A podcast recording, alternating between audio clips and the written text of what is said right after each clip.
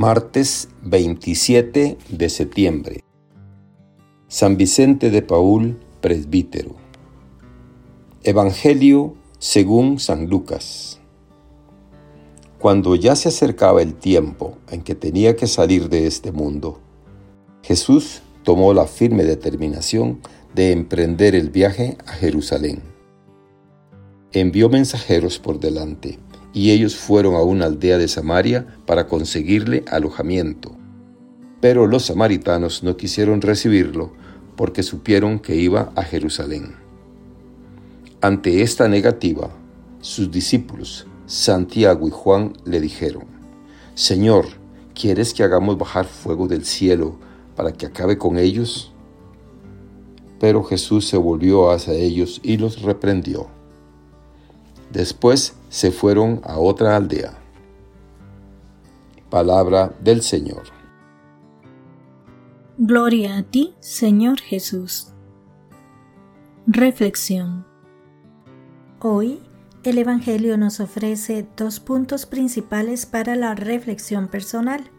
En primer lugar, nos dice que cuando se completaron los días en que iba a ser llevado al cielo, Jesús tomó la decisión de ir a Jerusalén. El verbo que usa San Lucas significa completar, consumar. Jesús lleva a plenitud el tiempo marcado por el Padre para completar su misión salvífica mediante la crucifixión, muerte y resurrección. Después va a ser glorificado, llevado al cielo.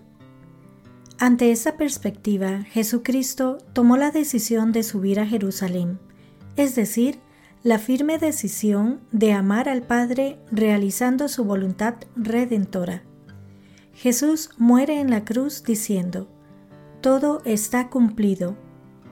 El Señor ha vivido para cumplir la voluntad del Padre y ha mantenido esa actitud de fidelidad hasta la muerte.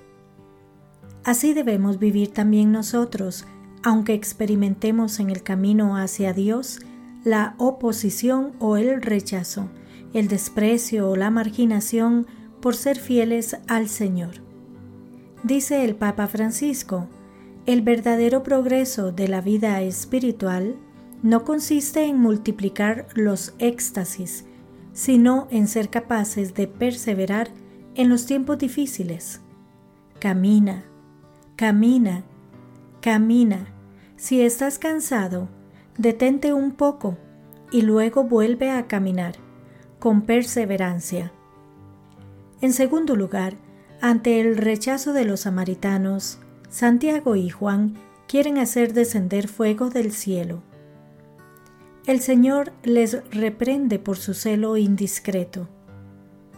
Debemos recordar la paciencia que Dios tiene con nosotros y ser pacientes con nuestros hermanos en su camino hacia Dios, aunque no respondan inmediatamente a su gracia. Dios quiere que todos los hombres se salven y ha entregado a su Hijo único en la cruz por todos. Dios agota todas las posibilidades de acercarse a cada hombre y espera con paciencia divina el momento en el que cada corazón se abre a su misericordia que Dios les bendiga y les proteja.